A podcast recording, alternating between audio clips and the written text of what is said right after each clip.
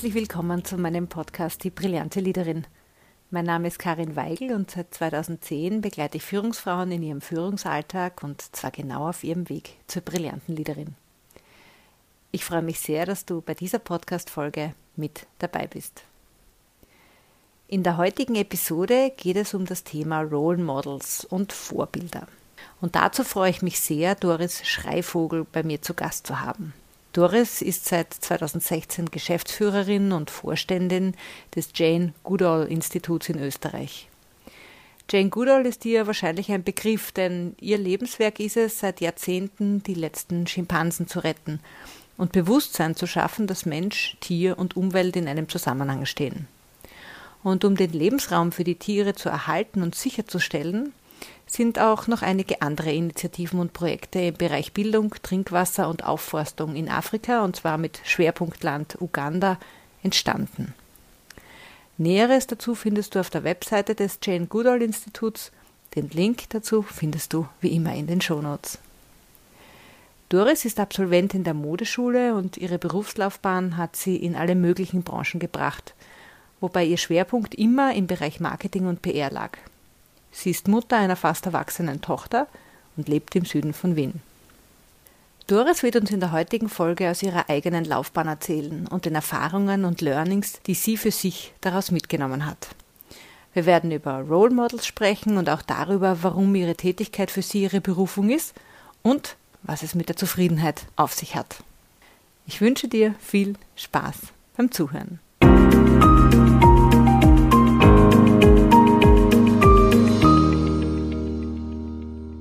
Ja, liebe Doris, herzlich willkommen. Schön, dass du heute Zeit gefunden hast und wir uns heute über das Thema der Rollenvorbilder beziehungsweise auch ein Stück weit über das Thema Vereinbarkeit von Beruf, Schrägstrich Karriere und Familie unterhalten. Ja, Karin, vielen Dank für die Einladung. Ich freue mich sehr auf das Gespräch. Du hast ja einen sehr, sehr bunten Lebenslauf. Du hast mir erzählt, dass du die Modeschule gemacht hast, danach in der Hotellerie warst immer so mit Schwerpunkt PR und Marketing und dann weiter in die Elektronikbranche, in die Sicherheitsbranche und jetzt in einer NGO. Äh, du bist jetzt seit 2016 Geschäftsführerin und Vorständin, wenn man das schön gendert, des Jane Goodall Instituts in Österreich. Und ähm, du hast mir auch erzählt, dass das Thema Vereinbarkeit von Karriere und Familie für dich eigentlich immer ein Thema war. Du hast eine 16-jährige Tochter, die, also mhm. also mittlerweile ist sie 16, ja. Äh, und dass das nicht immer ganz so einfach war. Was waren denn so deine wichtigsten, deine prägendsten drei Erfahrungen und damit verbunden wahrscheinlich auch Erkenntnisse in deinem Leben? Ähm, ich möchte ein bisschen davor anfangen. Also es, warum ich es nicht ganz einfach gehabt hatte, war, weil ich Alleinerzieherin war, äh, seit dem Zeitpunkt, wo meine Tochter acht Monate alt war und ich aber immer sehr, sehr gern gearbeitet habe und auch da eigentlich relativ bald wieder ins Berufsleben einsteigen wollte. Daneben aber auch mein Kind zu haben natürlich, um mein Kind so, mit meinem Kind so umgehen zu können, dass es uns gut geht. Ich habe sehr lange in männerdominierten Umfeldern gearbeitet und äh, da sind einige Dinge passiert, die mir jetzt im Nachhinein äh, nicht mehr passieren würden. Zum Beispiel, ich hatte äh, eine leitende Position in einem Unternehmen, war aber trotzdem dafür zuständig, dass äh, die Kollegen bei den Besprechungen äh, Kaffee und Kekse am Tisch stehen hatten. Mir war damals, mir war damals nie der Gedanke gekommen zu sagen, äh, wir machen das macht jemand anderer oder wir können uns das aufteilen. Das heißt, das wurde explizit erwartet von dir? Ja, es wurde erwartet. Das war ganz selbstverständlich. Ich meine, das ist 18 Jahre her. Ja, ähm, ich hoffe, ich hoffe für alle jungen Frauen, dass es jetzt anders ist. Ich bezweifle es aber ein bisschen. Mhm. Äh, ein andere, äh, etwas anderes, was mich sehr geprägt hat, war, dass ich sehr bald draufgekommen bin, dass ein Job, wo ich von 9 bis 17 Uhr meinen Schreibtisch bewache, nicht das ist, was mich glücklich macht. Ähm, ich bin ein Freigeist, ich brauche ich brauche Inspiration, ich brauche die Möglichkeit aufzustehen, äh, herumzugehen. Also ich bin eine, ich liebe es beim Telefonieren zu wandern. Ja, ich habe so meine Wege, die ich gehe. Äh, aber da bin ich viel kreativer und viel offener für Dinge. Mhm. Und natürlich ein ganz prägendes Erlebnis war das Burnout, das ich kurz nach meinem 40. Geburtstag hatte. Ähm, das hat mir meine Grenzen extrem aufgezeigt. Ich habe damals in einem sehr jungen Umfeld gearbeitet, die waren alle halb so alt wie ich und ich dachte mir, da muss ich mithalten, das kann nicht locker. Neben meinem Kind, neben meiner Freizeit auch noch da mit, mithalten zu können. Und das hat mich wirklich umgeworfen dann. Der mhm. Druck, die äh, die Verantwortung, ähm, nicht nur im beruflichen, auch im privaten Umfeld. Und da habe ich dann gelernt, meine Grenzen zu kennen, zu akzeptieren und lebe auch jetzt danach. Mhm. Zum Thema Grenzen möchte ich dann später noch äh, zurückkommen. Was mich jetzt noch interessieren würde, du hast mir auch erzählt, dass du, äh, wie du Alleinerzieherin warst, wie deine Tochter noch sehr klein war, äh, du dich dann vom Unternehmen, für das du gearbeitet hast, getrennt hast. Äh, das ist ja etwas, was eher unüblich ist. Das heißt, wenn man irgendwo sitzt mit einem kleinen Kind und einen Job hat, sage ich jetzt einmal in, vielen äh, bei vielen Menschen ist es wohl so, dass sie dann nicht auf der Suche nach was Neuem sind. Was hat dich da bewogen, damals zu gehen?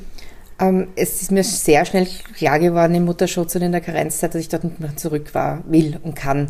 Ich war nicht ich war unglücklich mit dem Job, ich war unglücklich mit dem Umfeld und für mich war von Anfang an klar, ich kann nur für mich und meine Tochter gut sorgen, wenn es mir gut geht, primär. Und das habe ich einfach probiert und ich hatte dann relativ bald, also ich habe mich dann wirklich in dieser Elternteilzeitkarenz äh, getrennt vom Unternehmen und äh, habe dann relativ schnell einen neuen Job gefunden im, im PR-Umfeld der mich wirklich von der ersten Sekunde an zufrieden und glücklich gemacht hat. Ich habe dort, mich dort entwickeln können, ich habe meine Stärken wirklich ins Unternehmen einbringen können, ich habe Pressekonferenzen organisieren können, ich habe Pressetexte geschrieben und habe dann wirklich einen ganz einen großartigen Kunden gehabt, den ich ein Jahr betreut habe und der mich dann sogar ins Unternehmen geholt hat. Mhm. Das ist eigentlich ein sehr mutiger Schritt mit einem kleinen Kind. Absolut, aber ich kann nur sagen, ich habe einige kalte Sprünge äh, oder einige Sprünge ins kalte Wasser gemacht und das waren die Sachen, die mich immer, immer vorangebracht haben. Mutig sein.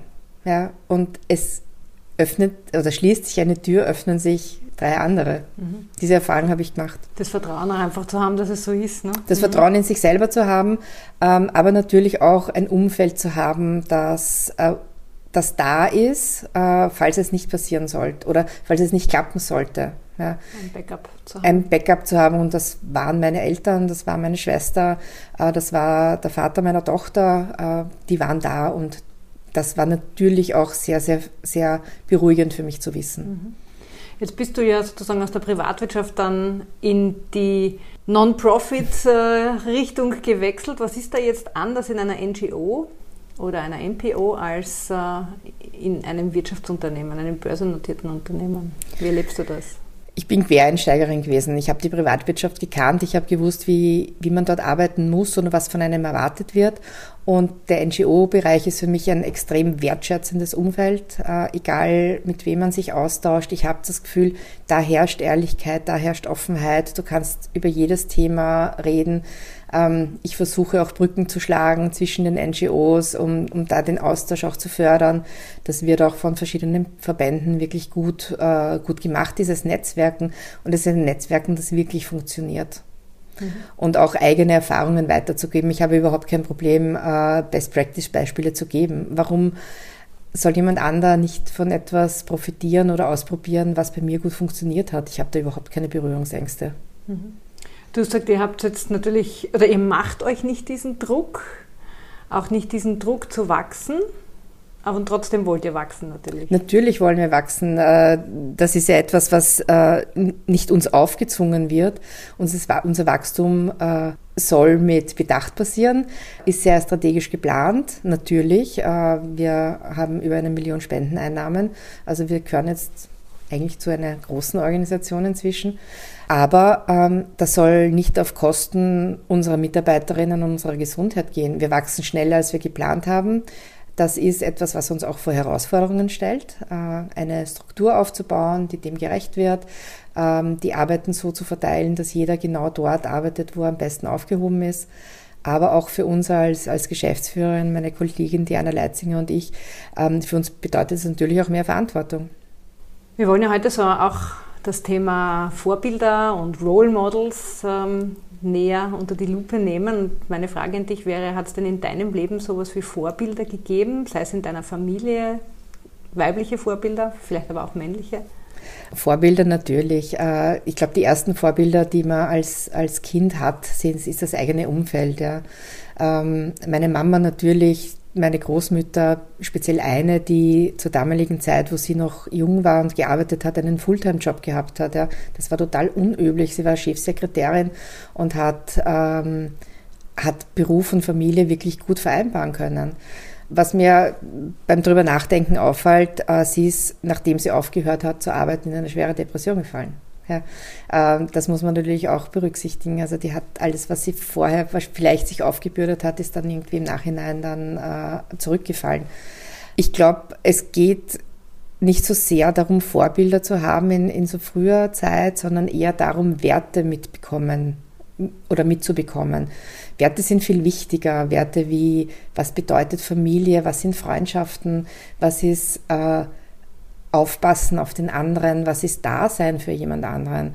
Und das habe ich von meinen Eltern äh, mitbekommen. Äh, mein Papa natürlich und einer meiner Opas war auch ein war ein Vorbild für mich, weil er der sanftmütigste und liebenswerteste Mensch war, den ich überhaupt in meinem Leben kennengelernt habe. Und ähm, der ist mein Schutzengel, das weiß ich. Der ist immer noch da. Mhm. Und so aus deinen äh, vergangenen Chefs oder Chefinnen, gab es da so Vorbilder oder auch abschreckende Beispiele, wo du sagst, boah, na so würde ich das nie machen wollen oder, oder da Natürlich gibt es die, also ich habe zwei, zwei Chefs gehabt, von denen ich sehr viel gelernt habe. Das war ein sehr offenes Arbeiten, ein sehr amikales Arbeiten, ein Arbeiten auf Augenhöhe, flache Hierarchien. Bis auf den Zeitpunkt, äh, wo ich das Unternehmen verlassen musste, war das wirklich für mich äh, ein sehr, sehr gutes Vorbild. Ich habe eine Frau, die ähm, die einmal meine Chefin war und das ist etwas, wo ich mir nach zwei Monaten gesagt habe, so will ich nie sein oder so möchte ich nie mit Mitarbeiterinnen umgehen. Was hat die konkret gemacht? Ah, ähm, sie war launisch, sie war cholerisch, sie war unkonzentriert und sie war wirklich unfair in Arbeitsaufträgen. Okay. Meine Erfahrung ist, weil diese Frage nach weiblichen Vorbildern stelle ich ja durchaus öfter auch meinen Coaches und, und meine Erfahrung ist einfach, dass, dass es eher weniger weibliche Vorbilder gibt. Warum meinst du, ist das so?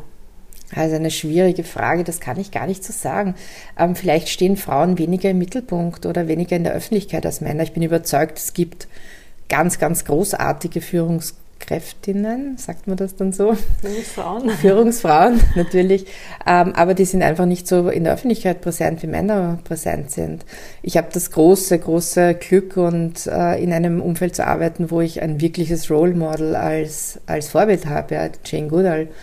Ähm, wie ich angefangen habe, äh, für das Jane Goodall Institut Austria zu arbeiten, ähm, natürlich habe ich die Jane aus der Schule gekannt und es war mir ein Begriff, aber ich habe mich nie wirklich mit ihr und ihrem Leben beschäftigt. Das ist in den letzten Jahren erst gekommen.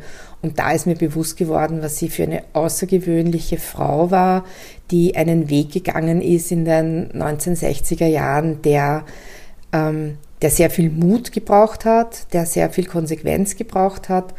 Und ähm, all das verkörpert sie heute noch. Sie ist eine unglaublich starke, lustige und ähm, faszinierende Persönlichkeit. Mhm. Was hat sie denn, vielleicht magst du ein bisschen was erzählen über sie?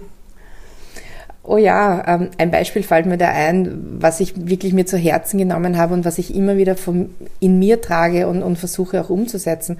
Ähm, wenn sie in Österreich ist, sie war jetzt die letzten Jahre immer einmal, äh, einmal pro Jahr in Österreich, ein paar Tage, wo wir verschiedene Veranstaltungen organisiert haben und auch verschiedene Gespräche. Und ich bin mit ihr zu einem Gespräch gegangen und hatte natürlich im Vorfeld schon Kontakt mit der, äh, mit der Frau, mit der sie das Gespräch geführt hat. Und ich hatte ein fixes Bild, eine fixe Meinung und habe mir gedacht, ähm, ich weiß jetzt gar nicht, ob das so richtig zur Jane passt und, und dieses Gespräch, es war mir einfach unangenehm, es war mir unangenehm, sie dort hinzubringen wir haben uns an den Tisch gesetzt und die Jane hat äh, mit der Frau zu reden begonnen und die hat von ihrer Leidenschaft erzählt, was sie tut und wie sie was macht und warum sie das tut und so weiter. Jane ist dort gesessen, hat ihr zugehört und ist wirklich dann auf das eingestiegen, was, was die Frau ihr erzählt hat und gesagt hat. Und wir haben im Nachhinein noch lang drüber gesprochen und ich habe gesagt, Jane, äh, ich, ich bin total berührt und fasziniert, so wie du dieser Frau gegenübergetreten bist. Und sie sagt, Du musst mit dem Herzen den Menschen gegenübertreten. Du musst offen sein, du musst ihnen zuhören und du musst ihre, ihre Gefühle, ihre Liebe für das, was sie tun, sehen. Ja, und dann hast du wirklich einen Zugang. Und das stimmt absolut. Ja, ich habe mir immer gedacht, ich bin offen und ich höre eh zu. Tue ich ja, aber nicht so mit diesem offenen Herzen, wie Jane das tut. Mhm. Ich denke, da können wir ganz viele von uns noch einiges lernen. Ne? Absolut, Auf absolut. dieser Ebene. Ja, ja. ja. Ähm, vielleicht so auch in Bezug auf die Vereinbarkeit von Beruf und Familie. Gab es da Vorbilder, an denen du dich orientiert hast? Ah, das ist auch ganz schwierig, weil jeder hat jeder kommt aus einem anderen Umfeld, jeder hat andere Voraussetzungen. Ähm, nein, es gab kein Vorbild und ich glaube, da muss jeder seinen eigenen Weg finden. Ja. Ähm, ich, ich, bewundere Frauen, die das äh, ohne soziales Umfeld schaffen, die da wirklich äh, auch versuchen, ihre Kinder und ihren Beruf unter einen Hut zu bringen. Das ist nicht immer einfach, das war bei mir auch nicht immer einfach, aber ich hatte halt immer dieses Backup, von dem ich schon gesprochen habe, das mir wirklich, das mich viel weitergebracht hat. Mhm. Du hast äh, eingangs erwähnt, dass dein Burnout dir so richtig schön deine Grenzen aufgezeigt hat. Äh, wo, woran kannst du denn heute erkennen, dass du an deine Grenze kommst und wie, was tust du dann? Ähm, meine Grenzen sind immer dann, wenn sie arbeitsintensiv ist. Äh, wenn ich, ich wäre fahrig, ich wäre nervös, ich bin selber von mir gestresst. Ähm, ich kann nicht gut schlafen. Ich bin an und für sich eine sehr gute Schläferin.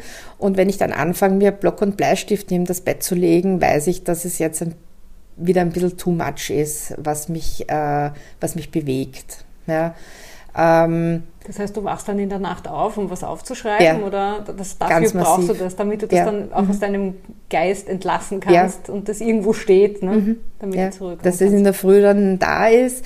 Ähm, aber wir brauchen unsere Auszeiten. Jeder braucht seine Auszeit und am nächsten Tag wieder aktiv, kreativ und offen sein zu können und auch ähm, mit, mit, mit seinen Mitarbeiterinnen und ähm, mit, mit seinen Kolleginnen einfach ähm, wertschätzend und äh, wirklich gut ähm, die Arbeit voranbringen zu können. Und wenn das passiert, äh, beziehungsweise habe ich ja das äh, auch meine Familie, die mich da die mir da dann oft einen Riegel vorschiebt und sagt, ah, du bist unerträglich, bitte denke mal drüber nach und, und, und versuch äh, wieder ein bisschen runterzukommen. Also auch dieses bewusste Aussprechen von, von meinem Partner und von meiner Tochter, die sagen, komm wieder mal runter, das, das, das geht so nicht weiter. Mhm. Und was, was machst du dann? Du nimmst du dann einfach eine Auszeit? Das ist ja auch nicht immer ganz so einfach, dass man dann einfach Stopp macht. Ne? Äh, naja, nein, also es sind weniger die Auszeiten, als es, dass es der Workflow ist, den, man dann, den ich mir dann anders einteile. Ne? Mhm. Ähm, ich habe ich hab gelernt abzugeben, das, was für mich als, als Kontrollmensch nicht immer so einfach war. Aber äh, ich weiß, dass, dass ich in einem Umfeld arbeite, wo ich auch Arbeit abgeben kann und die dann auch so so passiert, wie wir uns das einfach vorstellen oder wie wir arbeiten. Also das macht schon sehr viel aus. Ja. Und ähm, es gibt Dinge, die nicht heute und sofort und in der Sekunde erledigt werden müssen. Und wenn man sich das bewusst macht und wenn man dann eine, ähm, ich fange dann auch oft an, äh, To-Dos-Listen zu schreiben. Ich habe ganz viel in meinem Kopf. Das ist vielleicht auch etwas, was dann diese, diesen, diesen Sturm im Kopf auf, auslöst. Ja. Äh, wenn ich dann anfange, die Dinge niederzuschreiben und zu sortieren, da tue ich mir dann auch leichter. Dann können sie aus dem Kopf gehen und damit genau. ist der Kopf entlastet. Richtig. Mhm. Mhm. Du hast mir auch in unserem Vorgespräch erzählt, dass dein heutiger Beruf sowas wie deine Berufung für dich ist. Was bedeutet denn Berufung genau für dich und was macht denn deinen Job, den du heute machst, zu dem, was du sagst, dass deine Berufung ist? ich glaube, Beruf ist etwas, was man dann lernt, wo man sehr, sich sehr früh entscheiden muss, was man machen will. Und viele Menschen machen ihn dann, machen diesen Beruf halt dann, weil sie es gelernt haben oder weil sie glauben, sie müssen es halt ihr Leben lang tun. Ähm, wie du am Anfang auch gesagt hast, mein, meine Geschichte ist sehr bunt. Meine Geschichte hat sehr, sehr viele unterschiedliche ähm, Abzweigungen genommen. Die Abzweigung zum Jane Goodall Institut hat eigentlich 2010 begonnen, wo ich das erste Mal in Uganda war. Ähm, ich reise auch sehr viel und sehr gerne und Afrika war immer so ein, das klingt vielleicht komisch, aber so nach Hause kommen. Ich fühle mich extrem wohl, egal wo ich bin in Afrika, ob das äh, ich habe Ägypten geliebt in meiner Jugend, weil ich dort viel tauchen war. Das war ganz, ganz großartig für mich, dort sein zu dürfen. Mhm. Ich war in Uganda und äh, eben im Jane Goodall Institut und ich habe die Projekte dort äh, besucht und ich habe gesehen, was passiert mit, ähm, wenn man ganz wenig oder wie, wie wenig man braucht, um ein Leben in Uganda verändern zu können. Ich war damals noch äh, recht happy mit dem, was ich damals gemacht habe, habe aber angefangen, äh, das Chingudo Institut zu verfolgen, den Newsletter zu lesen, Social Media äh, zu verfolgen und äh, bin da immer ein bisschen mehr hineingewachsen.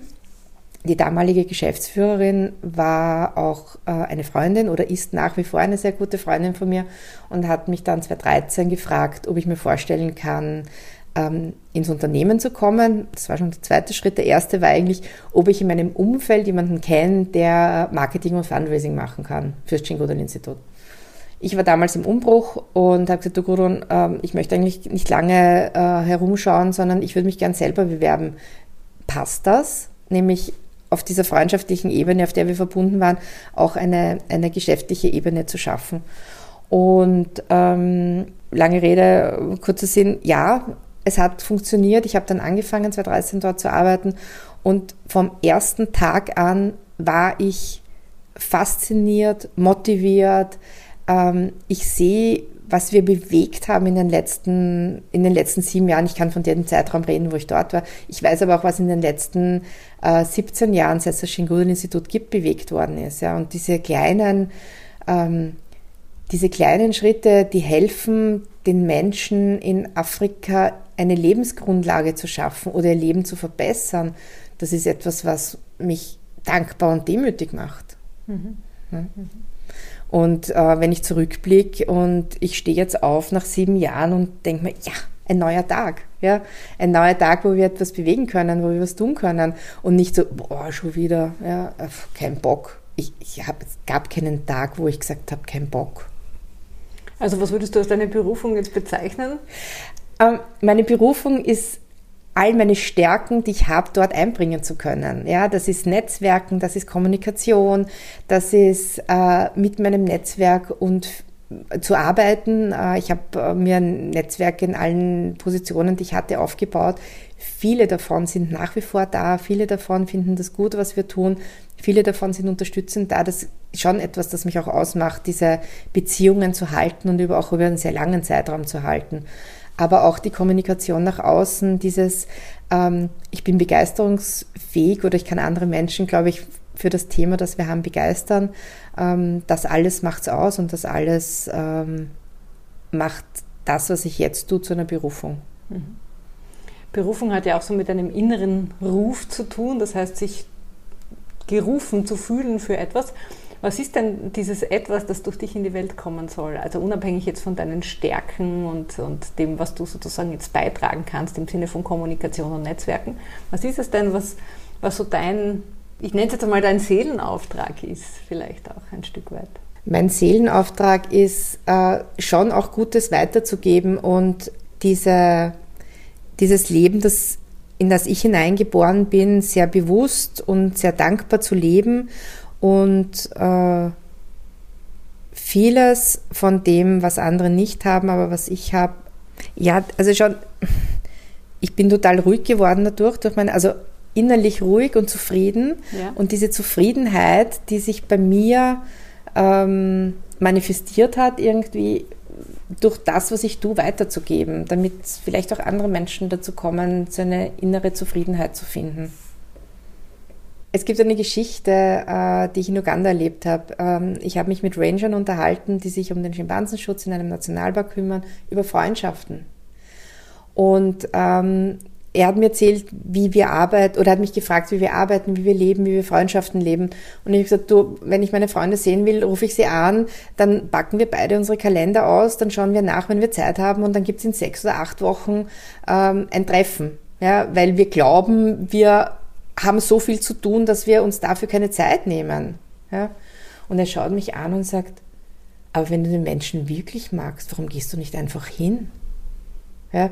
Und da kriege ich immer noch eine Ganselhaut bei so, einer, bei so einem ganz einfachen Beispiel. Und das ist vielleicht auch etwas, was ich mitgenommen habe und was auch, äh, das sind Dinge, die meine Seele berühren und ich versuche auch weiterzugeben, ähm, dass wir uns auf das beschränken müssen oder auf, auf das rückbesinnen sollen, was wirklich wichtig ist in unserem Leben.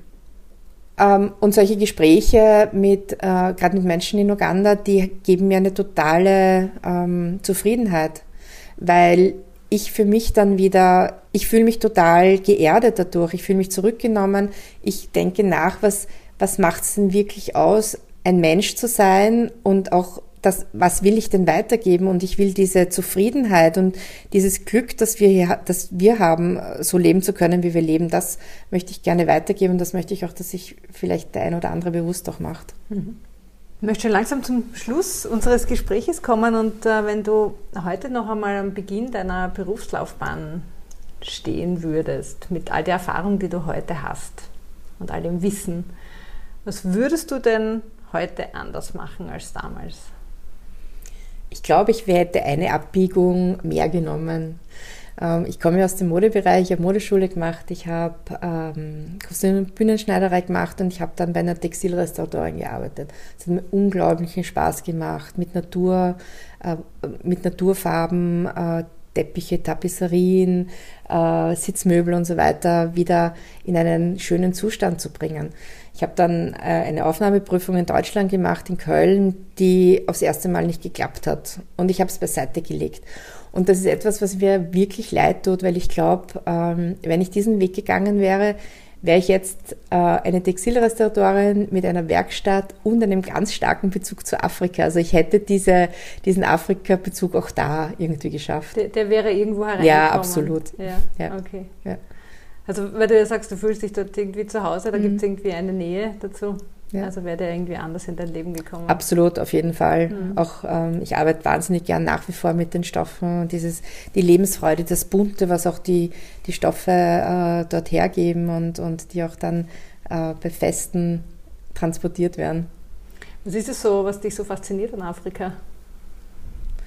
Auf der einen Seite, wenn du als, als Tourist in, in, in Ländern unterwegs bist, wo, äh, wo einfach ganz viel Weite und, und Ruhe herrscht. Also sternenklare Nächte, wo du in den Himmel schaust und du dir denkst, Wahnsinn, unglaublich, was da, was da passiert. Ja? Oder eine, eine absolute Ruhe, die wir ja bei uns im, in Mitteleuropa oder in Österreich nie haben. Ja?